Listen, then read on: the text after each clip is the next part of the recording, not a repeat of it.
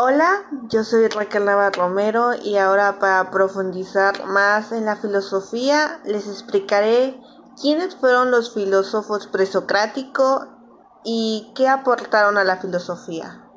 Antes de empezar, ¿por qué a estos filósofos se les llamó presocráticos? Bueno, estos filósofos se les llamó así ya que el término pre en latín significa antes de y el término socra se les puso ya que eh, fueron estos filósofos antes de que naciera el gran filósofo Sócrates, ya que él marcó una diferencia a estos filósofos. La ubicación del tiempo de estos filósofos presocráticos fue del siglo VII antes de Cristo al V antes de Cristo. Una de sus características de estos filósofos eran que buscaban un principio primordial en donde surgían las cosas del universo. Esto quiere decir que buscaban una cosa que surgiera el universo entero y que de esa cosa derivaran las demás cosas que hay, no sé, una persona, un animal, un objeto, entre otras cosas. De igual forma, se les llamó a estos filósofos cosmológicos por el hecho de buscar un origen del cosmos a través de la razón que ellos tenían o la ideología que ellos pensaban. A esto se les llamó arge. Arge significa el origen de las cosas de que ellos pensaban que era el universo. Bueno, ya que ya tenemos esta información, ya puedo profundizar más de que, ahora bien, ¿quiénes fueron los filósofos presocráticos? Les explicaré algunos que en mi opinión se me hicieron más interesantes que los demás, ya que ellos, el arque, que es el origen de las cosas, me hizo más interesante la opinión y la ideología que tenían ellos, ya que estos filósofos fueron por épocas diferentes y cada época tiene una idea diferente.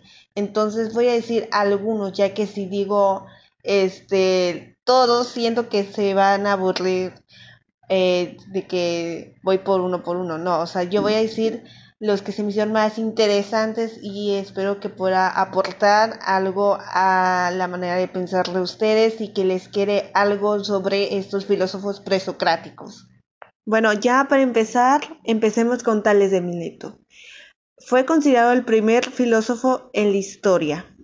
Fue un hombre sabio que viajó por Egipto y Caldea, donde aprendió conocimientos como la matemática, ya que a él le daba mucha curiosidad la manera en la que los egipcios hicieron las pirámides, y por eso él creó el teorema de Tales, que es en donde se mide la pirámide, la sombra de las pirámides que él observó. Esto nos ayudó a nosotros eh, hoy en día en realizar problemas de matemáticas, entre otras cosas. Y fue su primera aportación en el ámbito matemático. Después de eso, él buscó el elemento originario de las cosas, o igual se le puede decir el principio del universo, como hoy conocemos. Lo que quiere decir es que ya estaba buscando el arge, bueno, ya que pasó eso, él empezó a investigar, a ver las cosas, a observar, y él creyó que el elemento principal de las cosas del universo era el agua, ya que él, como veía que en donde había agua había vida, eso significaba ese arque. En mi opinión, estoy de acuerdo más o menos de qué fue el agua, ya que como hoy sabemos, el agua eh, sin ella no, no crecen las cosas. No sé, un campo sin el agua, ¿qué pasa? Se seca y crea una sequía. Pero igual no pienso que el arge fue el agua. En realidad pienso que el agua es la derivación del arge. Pero esa es mi opinión. Ustedes pueden pensar de una manera diferente o compartir la mía. Ahora bien, una de sus frases más llamativas fueron como esta, que, empieza, que dice así. Al principio era la masa líquida, primordial, el agua, cuyas profundidades se agitaban los gérmenes de las cosas.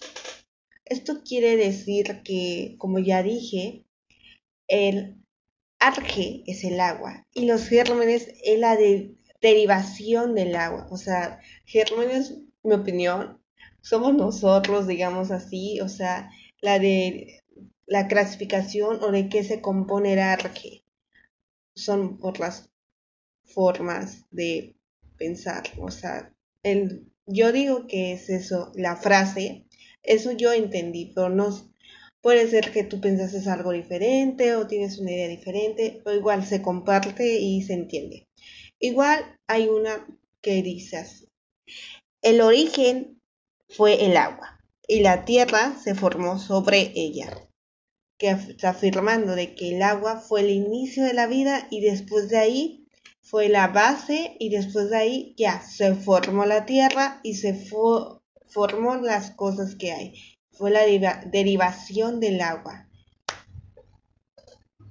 Ahora ya lo que ya tenemos es que Tales de Mileto, el arque, para él es el agua. Ya con eso.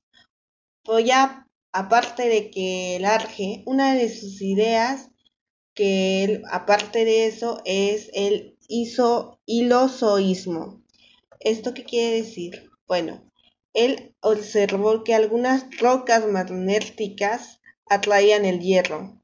Esto le pareció que el mundo estaba penetrado o igual para que no suene tan feo o eh, se le puede decir que lo atraía una fuerza vital. Y pues como él pensó que las rocas se movían, pues dijo, ah, si se mueve, pues es un organismo biológico, como un ser humano, como un animal o una persona. Y eso lo que dijo, que es ilozoísmo, que es materia y vida, haciendo que las rocas sean un organismo biológico, como, una, como un animalito o algo, pero ahí no estoy de acuerdo, pero ya. Bueno, ya, pasemos al que sigue. Ya siento que tales de Mileto ya dije demasiado ah, y ya embarqué mucho. Bueno, sigamos con Alcimandro de Mileto. Como ya dice su nombre, es de Mileto. Fue originario igual. Nació a finales del siglo VII antes de Cristo. Fue el primer humano que sepamos que pensaba que la Tierra no era plana y defendía la manera de pensar de que es esférica, como hoy sabemos que es esférica, pero algunas personas dicen que aún en el 2021 que es plana, pero cada quien. Y creía que el universo era infinito. Él no estaba de acuerdo con Tales de Mileto de que el arque fuera el agua, él creía que el arque no podía ser algo, algo básico, algo tan fácil o visible que es el agua, que podemos tocarla, podemos ver. Eso él pensaba que no. Él pensaba que es algo que se puede explicar como la derivación, derivación de las cosas. Como ya dije, yo igual pienso que el agua no es el arque, la derivación del mismo arque. Bueno, él decía que el arque debía tener estas características. Número uno, debía de ser inmortal. No se debe de destruir, debe de ser eterno. Y esos fueron los componentes que él decía. Y a esos componentes lo llamó Apeirón. Así le puso de nombre. O sea, lo que quiero decir él es que Mm, el arte no es algo que podamos ver, que podamos tocar, es algo invisible, que es eterno, que no se puede destruir, pero no puso uno así como que es esto, no, o sea, puso como que date tú la idea de qué es, pero pues no sé, o sea, dijo que dio esos, esos componentes, ¿no? Pero tú date la idea de qué es y ya. Bueno, el siguiente filósofo presocrático es Anaxímenes. Él creía que el arche era el aire y que de ahí se derivaba o se componía del fuego, el agua, las nubes, la tierra y hasta el alma, es lo que él decía. Muy bien, ahora, la forma de pensar de Anarxímenes se me hace un poco similar a la a una serie que se llama, se llama El Avatar, que es el último maestro aire, que siento que los, los que crearon esa serie, pues eh, los conceptos o las ideas que ellos tuvieron, se me hace que lo sacaron de Anarxímenes, porque Anarxímenes habla de los elementos, que es el agua, tierra, fuego, aire.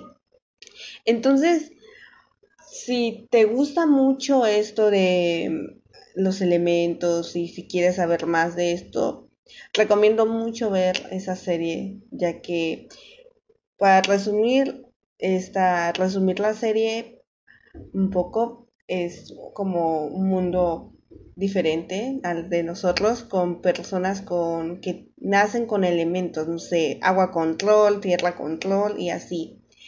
Pero puede ser similar, ya que el que tiene el poder es, se llama el avatar, se llama An y él tiene elemento aire. Entonces siento que puede ser algo similar a Narcímenes porque él dice que el aire formó los demás elementos.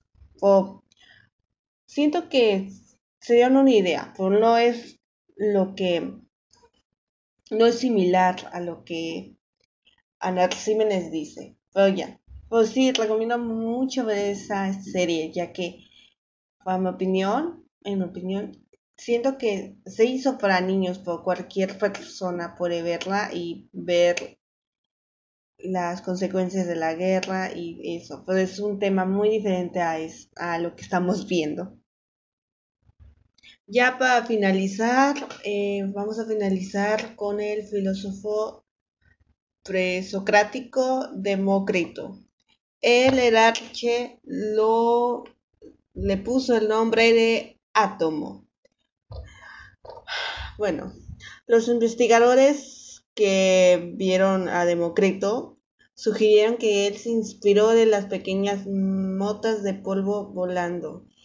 Ya no sé si han visto, pero cuando tú agarras una corcha o la cortina y la la, la mueves y eso sale en polvo como cositas ahí. Y yo pienso que fue eso, de que vio y dijo, wow, hay cosas muy pequeñas. Imagínate que haya más cosas más pequeñas que eso y no podamos ver. Y eso. Es entonces que le puso átomo.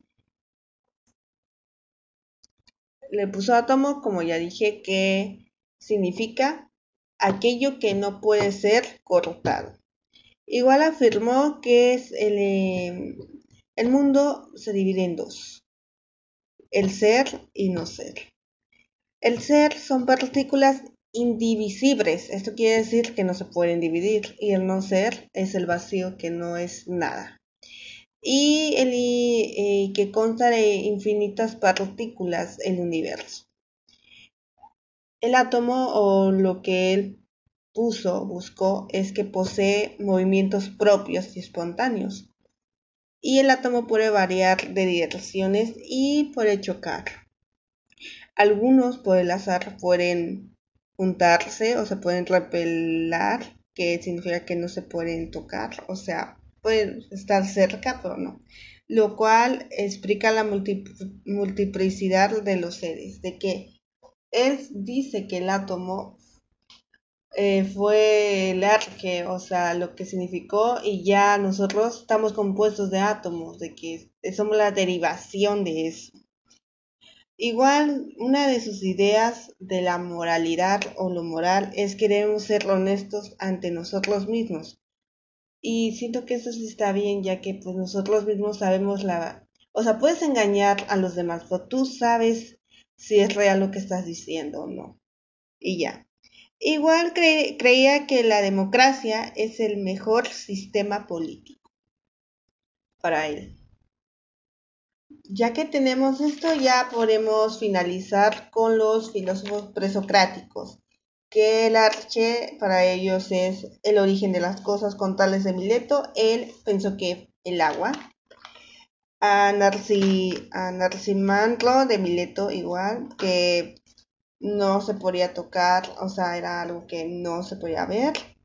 Demócrito, no, perdón, este, perdón, me equivoqué, Anaxímenes, que es el aire, y del aire se componen los elementos, como ya dije, y por último, Demócrito, que son los átomos. Bueno, ya para finalizar, ya terminamos con los filósofos presocráticos y espero que les haya gustado esta pequeña, pequeña práctica de los filósofos, de que ellos fueron la base del fundamento de que, de que el universo fue creado, las cosas, las personas. Y ya después surgen los, surgen los este, filósofos sofistas, que es un tema muy diferente.